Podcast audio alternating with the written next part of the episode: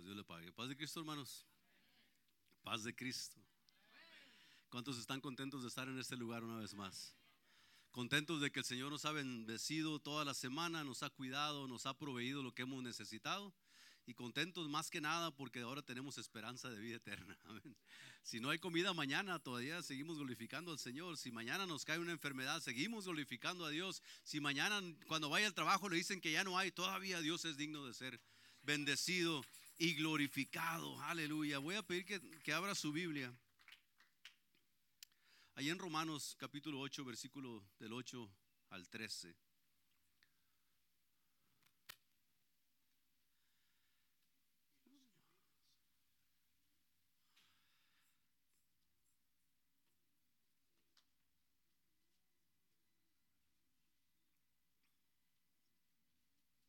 Perdón, Romanos 10 del 8 al 15, discúlpeme.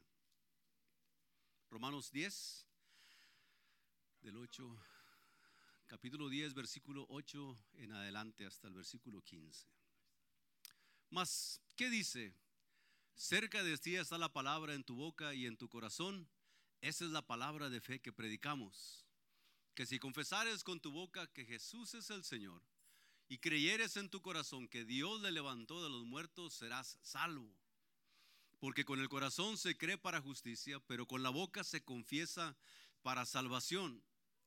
Pues la escritura dice, todo aquel que en él creyere no será avergonzado.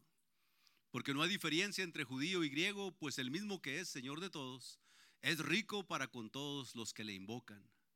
Porque todo aquel que invocare el nombre del Señor será salvo. Vamos a dejarle ahí. Puede tomar su lugar.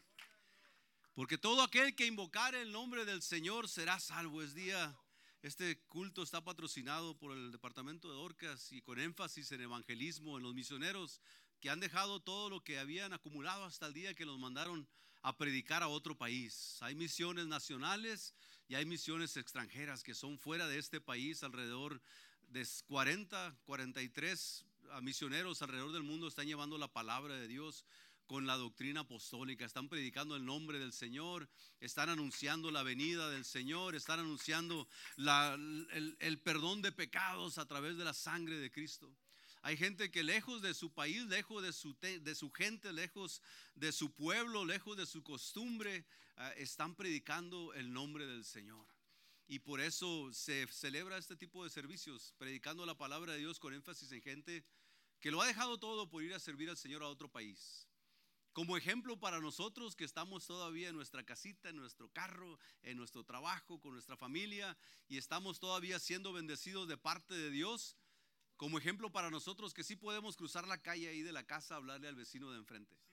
Como ejemplo para nosotros que sí podemos hablarle a alguien en el trabajo que, que a lo mejor es medio serio, muy, muy hablador, pero también pueden recibir la palabra de Dios como ejemplo para nosotros que teniéndolo todo, porque por la gracia de Dios hemos sido bendecidos de una forma incomprensible, podemos nosotros llevar el mensaje a alguien que está cerca de nosotros. Es muy difícil y es muy improbable que alguno de nosotros o todos nosotros el próximo mes nos vayamos de misioneros a otro país. A lo mejor muchos quisieran, a lo mejor muchos desean, pero no todos se van. Y no todos nos vamos a ir pero sí hay mucho trabajo que hacer en este lugar. Las buenas nuevas, dice el versículo que íbamos a leer un poquito más adelante, cuán hermosos son los pies de los que anuncian la paz, de los que anuncian buenas nuevas. Y el apóstol está hablando aquí a la iglesia y les está diciendo, bueno, es, la palabra de Dios dice que el que confesare al Señor será salvo, el que creyere en su corazón y confesare con su boca será salvo. Pero la necesidad no solamente estar en saber, la necesidad de estar en escuchar. Los versículos que siguen empieza a describir el escritor y empieza a decir, porque todo aquel que invocar el nombre del Señor será salvo. Esas son las buenas nuevas de salvación. Cuando tú compartes el Evangelio con alguien, le hablas de Cristo, le presentas a Jesús, le dice qué sacrificio tan grande Jesús hizo por ellos y por ti mismo para perdonar tus pecados. Las buenas nuevas de salvación, el Evangelio de Cristo. De eso está hablando. Pero vamos a mirar unas cinco cosas dentro de este proceso. ¿Cómo es que terminamos hablando del evangelismo y la necesidad de la gente? Las buenas nuevas entonces son que El pecado que te está, que la gente y que estábamos nosotros metidos ahí, que dice la palabra de Dios que porque la paga del pecado es muerte. Para no recibir el pago del pecado, Cristo vino y murió por nosotros. Y dice que el castigo de nuestra paz fue sobre él. ¿Para qué? Pues para que el día de hoy tengas comunión con Dios. Para que el día de hoy puedas adorar a ese Dios que le sirves, puedas llevar la gran comisión, para que puedas agradecerle a Dios y recibir salvación de parte de Dios por tus pecados. Si lo pudiéramos obtener todo en este mundo, no sería suficiente para quitarle las penas al alma. El dolor del corazón no se quita con una casa más grande. La, pena que siente el alma cuando una pérdida de un ser querido no se quita con otra tortilla, no se quita con otro taco, no se quita con otro carro, no se quita con otra ropa. Solamente Dios viene y trae consuelo al corazón. Creemos que Dios consuela el corazón del hombre y de la mujer en cualquier situación que se encuentre. Porque si nos ponemos a platicar unos con otros de dónde vienes, de dónde te sacó el Señor, todos tenemos una historia. Y el propósito de la iglesia es que en cada historia que tú tengas como individuo, a alguien te vas a encontrar ahí en la calle que se puede relacionar al dolor que tú sufriste un día. Y le puedes decir con toda certeza, yo estaba igual, pero un día el Señor me concedió salir del alcoholismo. Un día el Señor me sacó de la drogadicción. Un día el Señor me quitó lo mal hablado, me quitó lo, lo rencoroso, me quitó esas ganas de robarle las cosas que la gente tiene. Las buenas nuevas de salvación, número uno, es lo que se lleva a la gente. Pero el versículo 14, porque todo aquel que invocar el nombre del Señor será salvo. El versículo 14 nos dice, ¿cómo pues invocarán? Porque el requisito es, porque todo aquel que invocar el nombre del Señor será salvo. Pero luego hace la pregunta el escritor y dice, pero ¿cómo le van a invocar si no le conocen? ¿Cómo pues invocarán a aquel en el cual no han creído? ¿Cómo van, a, ¿Cómo van a invocar a Dios si no han creído en Él todavía? ¿Y cómo van a creer en el Dios que quieren invocar si todavía no han escuchado de Él? Y esa es la pregunta para nosotros. ¿Cuánta gente nos hemos encontrado en el trabajo, en la escuela, en la familia? Y no les hemos compartido. ¿Cómo? Es, que mi familia es bien así, bien así, pastor. son tremendos y hacen. Pues sí, pero no han escuchado del Cristo que los puede salvar. ¿Y, ¿Y cómo van a escuchar si no hay quien les predique? Si cuando nos toca la oportunidad a nosotros de llegar a esas fiestas familiares en ocasiones o llegar ahí con el vecino, o llegar al trabajo, si no abrimos la boca para decirles que hay un Dios que se puede invocar en el tiempo de la necesidad para ser salvos. Y luego la última porción dice, ¿y cómo predicarán si no fueren enviados? Como está escrito, cuán hermosos son los pies de los que anuncian la paz, de los que anuncian buenas nuevas. Esta gente que ha dejado todo por irse a otro lugar esta gente que ha dejado, a lo mejor ha tenido que vender su casa o rentarla o prestarla o encargársela a alguien para irse algunos años al campo misionero, esa gente es digna de nuestro reconocimiento. esa gente es digna de, de, que nosotros, como se pueda, de alguna forma, podamos aportar algo en este tipo de servicios y durante el año para poderlos ayudar, para que vistan a sus hijos, para que les den de comer, para que compren un carrito que los lleve para ir para abajo, una motocicleta, para que los lleve una moped por ahí que los lleve y los traiga. Mi hija fue a, África hace algunos años atrás y, llegó muy impresionada porque la gente caminaba horas, pastor, para llegar al servicio. Caminaban horas en el desierto, en la tierra, todos enterrados, todos llenos de polvo para llegar a un lugar donde se predica la palabra de Dios. El pastor de una de las congregaciones tenía que caminar casi un día y medio para llegar a donde estaban ellos. Y al final se le regaló una moped, una moto para que a 25 millas por hora llegara y los leones tras él, porque imagínense, esa gente es, digna de que, de que nosotros pensemos en ellos durante el año, no solamente en este tipo de días, pero durante el año estábamos platicando el otro día mi familia por, y estábamos diciendo, casi siempre los domingos nos vamos a comer por ahí porque es el día de la reunión familiar.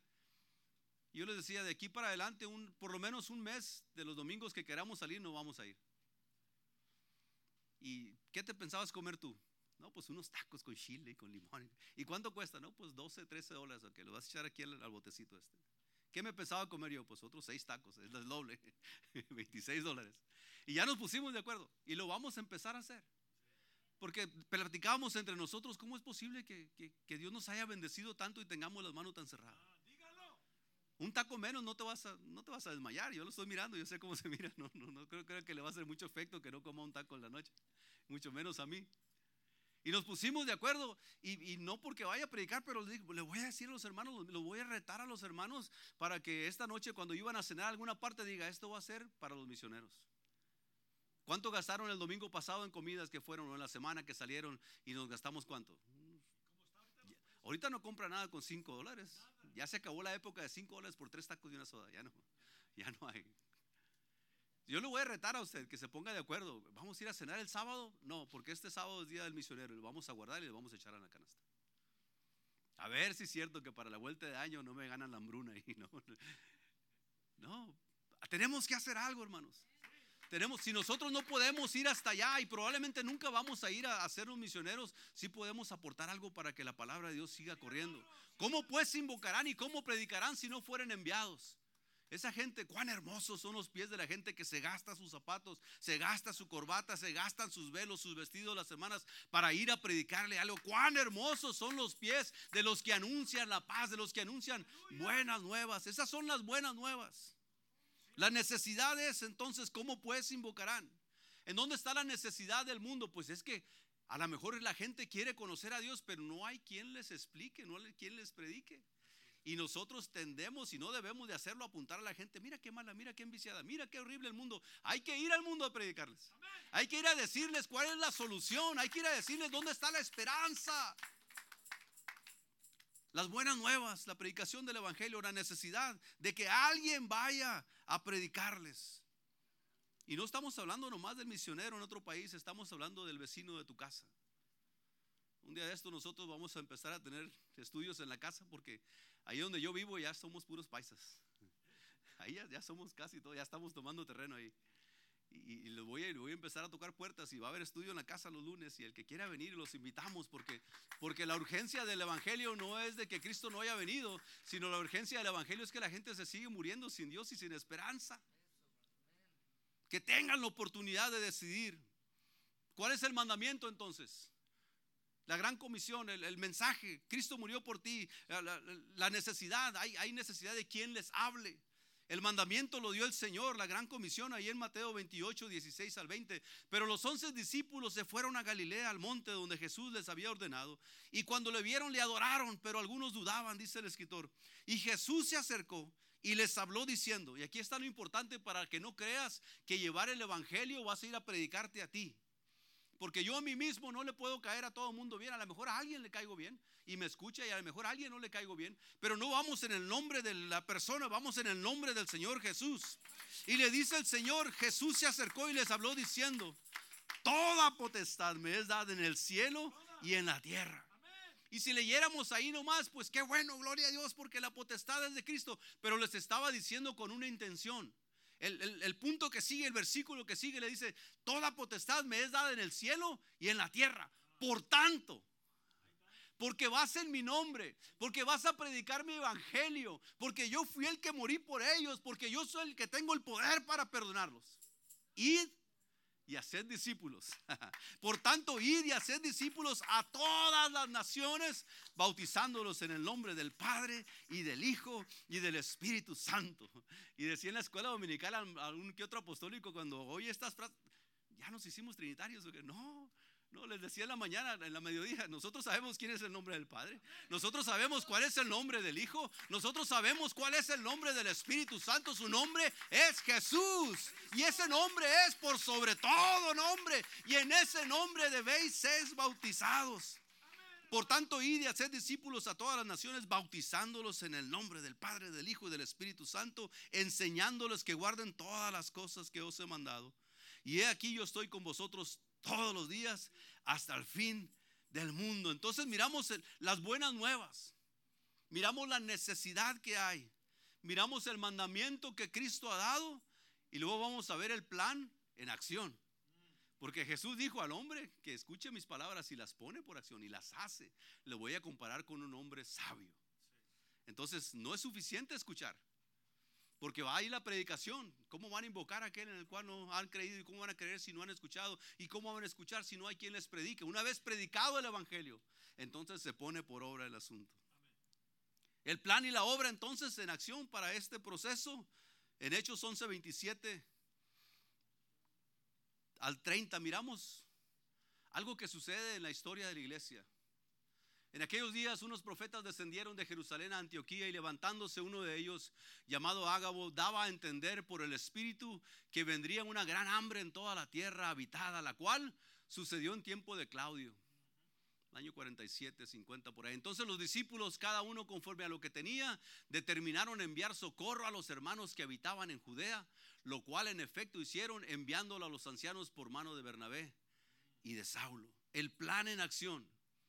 Estamos oyendo la necesidad del mundo. Estamos oyendo que Cristo murió porque de tal manera amó Dios al mundo. Y, y, gózate que Dios te amó a ti, gózate que Dios amó a tu familia, y gózate que Dios ha amado tanto a tus hijos que aquí los tienes. Pero la palabra de Dios dice porque, porque Dios amó al mundo. Y todavía falta mucha gente en el mundo que no ha escuchado el Evangelio de Cristo. La palabra en acción entonces, empezamos a mirar que hay una necesidad ahí en Judea y escuchan los, el mensaje que el profeta dio y, empiezan ellos a juntar para mandar allá. Empieza después en 2 Corintios 8 del 1 al 15, como el apóstol Pablo les empieza a recordar. Por eso es que hablábamos yo y mi familia en la casa y decíamos, tenemos que hacer algo. Porque como dice el dicho, del dicho al hecho hay mucho trecho. Hablar es fácil, prometer es fácil, cumplir las cosas que quisiéramos hacer, ahí está lo difícil. Porque siempre hay algo donde poner el dinero. Miramos este sketch que hicieron las hermanas y, cuando no son los zapatos es una televisión nueva, cuando no es una televisión es un viaje a la playa, cuando no es un viaje a la playa es la membresía del gimnasio, aunque no se note, pero es membresía del gimnasio. y siempre hay algo donde dejar el dinero. Pero si conscientemente nosotros dijéramos, hay una necesidad, como se le presenta aquí a la iglesia en Judea, y escucharon los apóstoles y dijeron, de lo que tenemos vamos a empezar a mandar. No dijeron, ah, ya no me va a quedar para los... Ah, pensaba comprar un camello el próximo año. No, no, de lo que tenían empezaron a mandar. Esto tiene que ser intencional. Así como la predicación del Evangelio es intencional. Aquellos hermanos no andan jugando. No andan a ver cómo pasan el tiempo porque están en una ciudad bonita o fea. Andan predicando el Evangelio. Y dentro de la predicación del Evangelio, no se imagine que solamente los apóstoles tuvieron dificultad. A Pablo lo azotaron, lo echaron a la cárcel, lo llamaron mentiroso, lo llamaron embustero, lo, lo amenazaron todo el tiempo. Y no solamente a Pablo, al resto de los apóstoles también. Acuérdense de Esteban, cómo por predicar la palabra lo apedrearon, lo pusieron por muerto.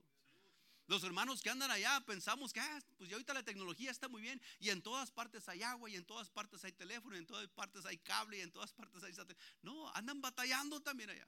Y lo poquito que tú mandas en, el año, lo que puedas juntar, es de gran ayuda para ellos. En el sketch que mirábamos de las hermanas, cómo es, a veces la apatía nos llega y escuchamos de la necesidad y alguien más lo puede hacer.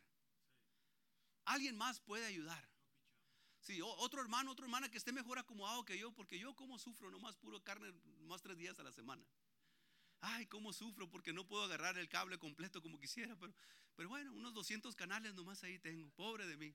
Y, batallamos por cosas insignificantes. Cuando, cuando es tan fácil desprenderse en ocasiones de cosas que no traen ningún beneficio. Los hermanos escucharon de la necesidad en Judea y no se pusieron a platicar, dijeron, vamos a hacer algo por ellos. Vamos a, empezar a juntar de lo poco que tenemos. Y miren lo que dice en 2 Corintios 8, del 1 al 15. Después también en Jerusalén hubo necesidad. Dice la, escritura, así mismo hermanos, os hacemos saber la gracia de Dios que se ha dado a las iglesias de Macedonia. Que en grande prueba, de, mire, por el principio de la conversación pareciera que la necesidad es en la iglesia de Macedonia. Pero el apóstol Pablo solamente está recalcando lo que la iglesia de Macedonia hizo. La iglesia segunda de la apostólica de Las Vegas, ¿cómo tiene necesidad? Pero allá se oye que la segunda iglesia mandó ciertos miles de dólares allá, a los misioneros.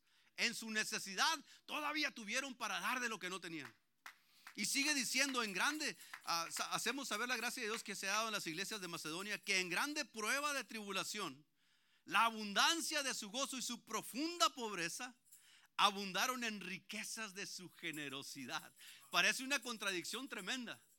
Allá los pobres batallando en persecución, en, que los apunte la gente que son cristianos, en no dejarlos predicar en la calle y, que todavía los recursos de ellos tan pocos que tienen en esa necesidad. Ellos proveyeron para la necesidad de los hermanos. Dice el escritor, pues doy testimonio de que con agrado han dado conforme a sus fuerzas y aún más allá de. Me gustaba lo que hicieron aquí las hermanas porque cambia la perspectiva cuando la necesidad es de alguien que tú quieres. La hermana que dijo, pues yo no tengo, voy a, mi sobrina se va a casar y cómo hay gastos en una boda y, tengo que ayudarle aquí. El día que le tocó que su hija y su hierro los mandaron al campo misionero, se dio cuenta que la necesidad es verdadera y es real. Y tal vez tú no conozcas al misionero personal y tal vez no hayas ido a visitar alguna parte, pero sabes que esa gente está trabajando para la obra de Dios. Y escuchamos y tenemos que tener este corazón como la iglesia, las iglesias de Macedonia.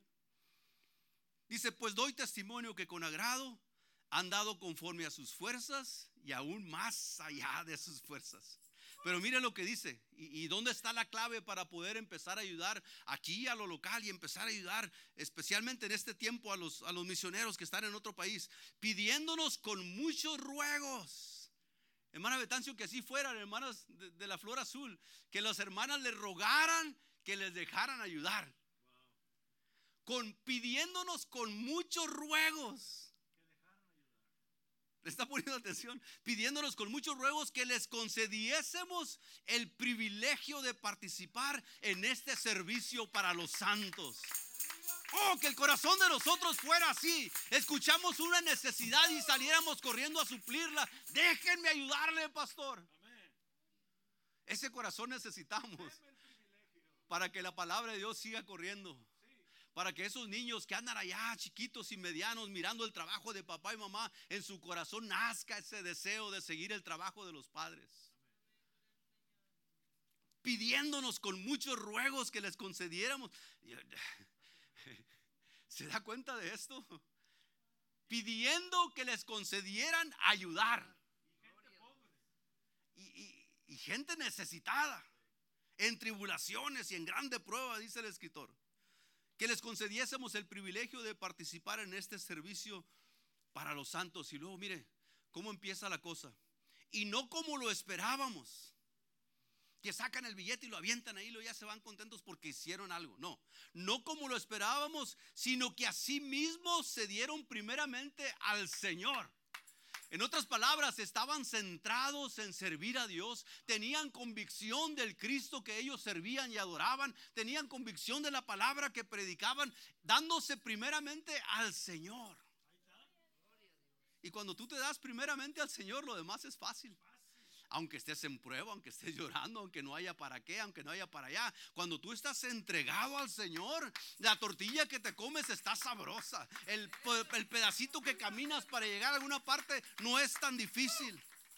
Dándose, dice, sino que así mismo se dieron primeramente al Señor y luego a nosotros por la voluntad de Dios. Y lo voy a leer todo, de manera que exhortamos a Tito que tal como comenzó antes, así mismo acabe también entre vosotros esta obra de gracia. Por tanto, como en todo abundáis, en fe, en palabra, en ciencia, en toda solicitud y en vuestro amor para con nosotros, abundad también en esta gracia. Para los músicos, así como te gusta tocar y te gusta cantar, abunda también en esta gracia. Para ti que te gusta cocinar para la iglesia y andarme, abunda también en esta gracia. Para ti que te gusta predicar y enseñar, abunda también en esta gracia. Que no sea solamente one sided, que no sea solamente un lado del servicio. Yo vengo, canto, toco y predico me voy a la casa. Abunda también en esta gracia, porque la necesidad sigue estando presente.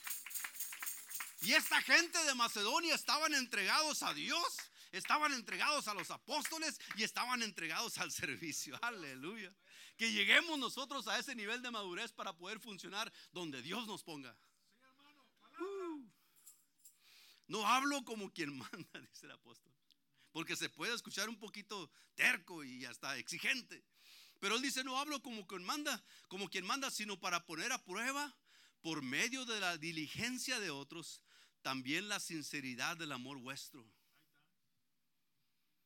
La sinceridad del amor vuestro. La definición del amor es dar. Porque de tal manera amó Dios al mundo que dio a su Hijo unigénito. Esa es la demostración del amor, dar.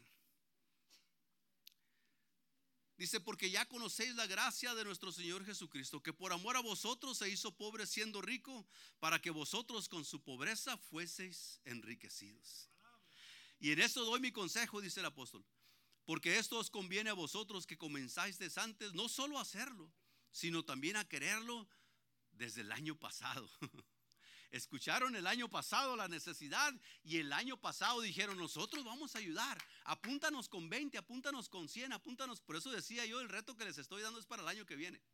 Deje de comer una torta, deje de lavar su carro una vez a la semana, eh, corte la membresía del gimnasio porque no se le nota de todos modos para está tirando dinero. Haga algo para que el próximo año, oh, cómo me gustaría que el próximo año las hermanas no anden batallando, pastor que el próximo año no hay necesidad de, darle caries a los niños con tanto dulce. Que el próximo año cada uno de nosotros pudiéramos decir, nos ahorramos de ir a comer 10 veces este año. Y en esas 10 veces juntamos estos 500 dólares. Imagínate 500 dólares por familia. A alguien le va a ser de bendición. Pero no se sabe hasta que tú estés en sus zapatos. Dijo alguien, para que sepas cómo batalla alguien, para que sepas la condición de él, camina una milla en sus zapatos. Y el otro dijo, no, pues si camino una milla de sus zapatos me los llevo, se los robo. Y robar es malo. No, no. Pudiéramos entender a alguien cuando hemos conocido un poquito de lo que ellos batallan. ¿Por qué no haces la prueba este año y empiezas a evangelizar a quien te encuentres? Y cuando pienses en los misioneros, dite a ti mismo, ¿cuánto más batallará aquella gente que anda en una costumbre diferente? en un país diferente, en un lenguaje diferente. Si yo aquí estando con mi compañero le batallo para darle la palabra de Dios, ¿cuánto más ellos que, que allá nadie ha escuchado el Evangelio? O que el lenguaje apenas lo están aprendiendo, lo están apenas dominando para poder presentar las buenas nuevas de salvación. Dice él, y en eso doy mi consejo, que así como pues, desde el año pasado, así termines. Ahora puedes llevar también a cabo el hacerlo para que como estuviste prontos a querer, así también lo estéis en cumplir conforme a lo que tengáis. No puedes dar más de lo que, de lo que tienes. Aún si quieres dar todo lo que tienes y luego quieres dar más, ya no tienes para dar. Diste todo lo que tienes. Pero él está diciendo, hey, eso que empezaste, ahora también lleva a hacerlo. Porque si primero hay voluntad dispuesta, esto tiene que ser voluntario, hermanos. El asunto de ayudar, de predicar el evangelio, de mandar a los misioneros, de traer tus diezmos, de predicarle a tu vecino, es voluntario. Pero sale del reconocimiento que Dios te ha dado todo. Sale del reconocimiento que el evangelio lo recibiste de Cristo. Sale del reconocimiento que lo recibido de su mano, de eso le damos. Sale del reconocimiento que todo lo que tienes, Dios te lo ha dado. No te engañes, pues es que yo soy el que ando allá con la pala y el pico y ando pegando aquí, haciendo. No, Dios te ha dado capacidad. Reconócelo en estos momentos y para ti no va a ser tan difícil cuando mires necesidad de extender la mano. Pero si primero hay la voluntad dispuesta, será acepta según lo que uno tiene, no según lo que no tiene. Yo no puedo dar mil dólares como el hermano, pues no te preocupes, da lo que tienes. Porque no digo esto para que haya para que haya para otros holgura y para vosotros estrechez, sino para que en este tiempo con igualdad la abundancia vuestra supla la escasez de ellos, para que también la abundancia de ellos supla la necesidad vuestra para que haya igualdad. Como está escrito, el que recogió mucho no tuvo más, y el que poco no tuvo menos. El que tiene mucho, el que recogió mucho, no tiene más de lo que debe tener, y el que tiene poquito no tiene más o menos de lo que debe tener. No te vas a hacer pobre. No van a dejar de comer tus hijos. No, no, no se va a acabar la gasolina de tu carro, vas a tener para echarle todavía. Vas a poder ir venir a trabajar, vas a poder ir a, vestir a tus hijos, vas a poder ayudar a tus padres, vas a poder hacer obras de caridad con gente que no conoces. No se te va a acabar mientras des de lo que tienes. Ahora, esta es la palabra en acción. ¿Cuál es la recomendación en esto entonces? Segunda de Corintios 9, del 1 al 9. El apóstol le habla a la iglesia en Corintio y le dice, cuanto a la administración para los santos es por demás que yo os escriba. Pues conozco vuestra buena voluntad, de la cual yo me glorío entre los de Macedonia, que acá ya está preparada desde el año pasado. Preparada desde el año pasado. Si tú te empiezas a preparar para este asunto de misiones desde el día de hoy, el próximo año que Dios nos permita estar aquí una vez más, tú ya estás preparado desde el año pasado. Qué bonito sería que tú voluntariamente e intencionalmente, conscientemente, sin que nadie te ande llamando, porque a veces hay necesidad de llamarlos porque la gente no se reporta con lo que dice. Sin que nadie te diga, conscientemente digas, de aquí para adelante, estos cinco son para los misioneros, y estos cinco son para los misioneros, y estos cinco, cuando acabe el año, cuando de vuelta el año que estemos aquí hablando de lo mismo, ah, qué gozo va a ser que digas, ah, sí funcionó la cosa. Y empieza el apóstol a decirle que acá ya está preparada desde el año pasado y vuestro celo ha estimulado a la mayoría. Si tú te contagias, hermanos, de, la necesidad que tienen los misioneros, si tú te contagias de la generosidad de alguien, si tú te contagias del trabajo que alguien más está llevando a cabo para ayudar a alguien más, si tú te contagias de eso, lo vas a hacer con gozo, lo vas a hacer con ánimo, vas a estar desesperado que llegue el culto de flor azul para traer tu ofrenda. Qué chulada, hacer las cosas así. Dice, no sé que si viniere conmigo alguno de los macedonios, iba a ir Pablo ahí en la iglesia de Corintio a recoger lo que habían prometido, y os hallaren desaprevenidos, nos avergoncemos nosotros por no decir ustedes. Porque Pablo les andaba diciendo a las iglesias, la iglesia de Corintio prometió desde el año pasado y se están alistando y están poniendo, están guardando cada uno ahí. Y luego que regresemos el, el año que viene y dice el apóstol, no vaya a ser que los agarremos desaprevenidos, como si no hubieran sabido.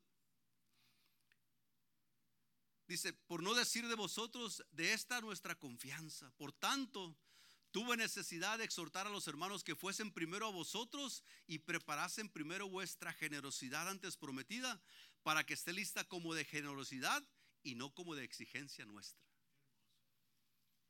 Se nos habla en las convenciones, se nos habla en las convenciones de distrito, el culto de distrito de Flor Azul, se nos habla. Se presentan ejemplos de vienen misioneros de, otro país y, dan su testimonio y, comentan y platican de cómo es el trabajo misionero allá y las carencias que tienen. El trabajo no es del pastor o mío o del hermano de usted solo, el trabajo es de todos. Si entre todos pudiéramos un, un granito de arena, un granito, poquito ahí, entre todos, hiciéramos conciencia entre todos. Y es lo que le está diciendo el apóstol. Pero luego dice, Versículo 6, pero esto digo, el que siembra escasamente, también segará escasamente. Y el que siembra generosamente, generosamente también segará. Cada uno de como propuso en su corazón, no con tristeza ni por necesidad, porque Dios ama al dador alegre. Hay que memorizarnos este versículo en nuestra mente y en nuestro corazón. No dar por tristeza ni con necesidad, sino dar alegremente porque Dios ama al dador alegre. En otras palabras, cuando traigas tu ofrenda, cuando dejes de comer en la calle para empezar a juntar, hazlo con alegría. Hazlo pensando que esta torta que no me voy a comer, allá donde estén la, gente que le llegue el dinero, allá se van a comer una torta ellos. Estos zapatos que no me voy a comprar este año porque ya me quiero mirar un poquito más acá. Allá los hijos, los hijos del hermano de la hermana van a alcanzar para comprarle zapatos a ellos. Acuérdense, hermano, los niños tienen que ir a la escuela todavía, allá donde andan. Tienen que tener educación, tienen que ir vestidos a la escuela, tienen que suplir sus necesidades escolares. Son muchas cosas. Y el apóstol le dice, cada uno de como propuso en su corazón. ¿Qué te vas a proponer este día para el próximo año? Yo ya me propuse algo, ya lo platicamos. Sí, pobre que se rajen. Ya, ya lo platicamos. Ya tengo testigos. No Una vez al mes, pastor. Pero una vez al mes que dejes de salir a comer. Ya nos propusimos, a ver, al año que viene pregúnteme cómo nos fue. No vamos a hacer como los de acá, ya del año pasado prometieron y están en las mismas. Pero este versículo es algo que nos debe incitar a nosotros a hacer las cosas con alegría. Si la necesidad es la predicación del Evangelio y la gente no puede aclamar, no puede pedir a Dios porque no le conocen, la necesidad es que vaya alguien y les hable, pero también necesitamos nosotros ayudarlos a ellos para que puedan estar donde están, para que la palabra de Dios sea predicada, para que la gente sea salva.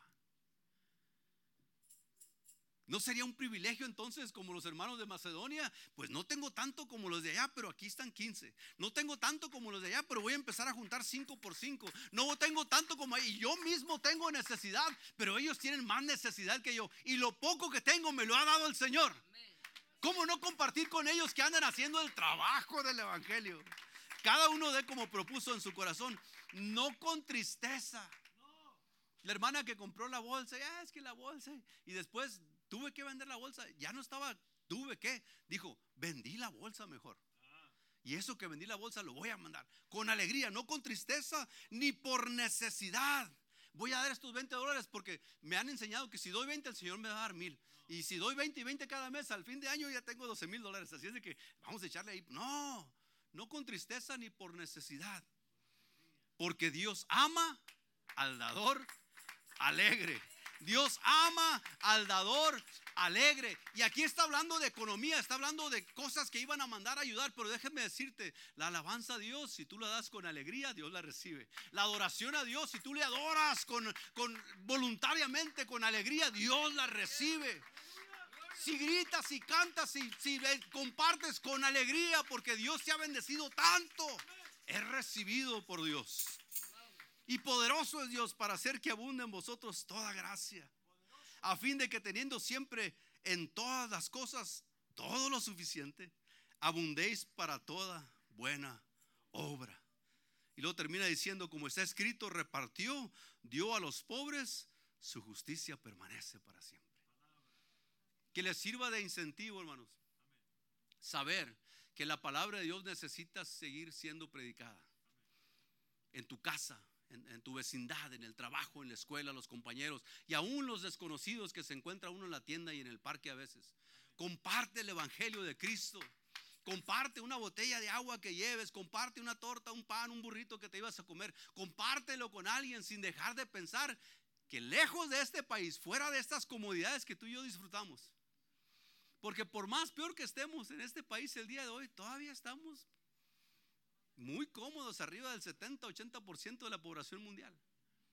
Allá hay gente que está todavía dispuesta a predicar el Evangelio. Y déjame decirte que dice la palabra de Dios que cuando un pecador se arrepiente, uno, si va un misionero y dura tres años allá en alguna parte y se bautiza uno, pastor, dice que los ángeles en el cielo hacen fiesta y que el nombre de Cristo es glorificado.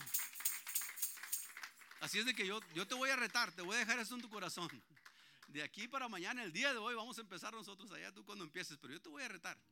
Y le vamos a dar vuelta al año si Dios concede llegar al próximo año y vamos a sacar las cuentas y vamos a decir, por la gracia de Dios, esto va a ser mandado a los misioneros. Por la gracia de Dios nos permitió juntar esto y a alguien allá le va a servir de algo. Por la gracia de Dios, el Evangelio va a seguir siendo predicado en otra parte. Yo voy a seguir haciendo mi trabajo aquí, yo voy a seguir predicando aquí, yo voy a seguir compartiendo aquí, voy a seguir ayudando aquí, voy a cumplir con mis obligaciones aquí. Pero qué bueno saber que algo también llega a alguien más fuera de este país y son bendecidos por tu generosidad. Aleluya.